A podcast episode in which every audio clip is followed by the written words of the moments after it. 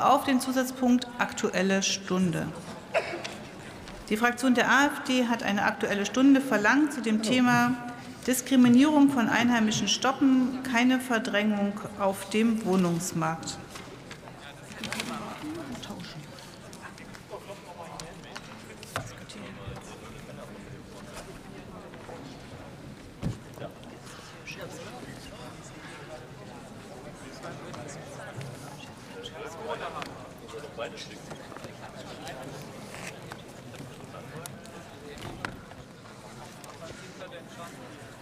So, ich bitte zügig Platz zu nehmen.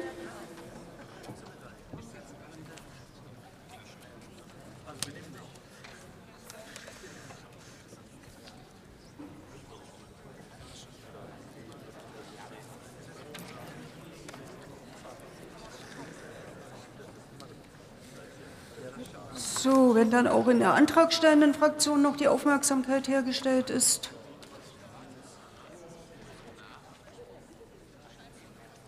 Ich eröffne die Aussprache. Das Wort hat der Abgeordnete Sebastian Münzenmeier für die AfD-Fraktion.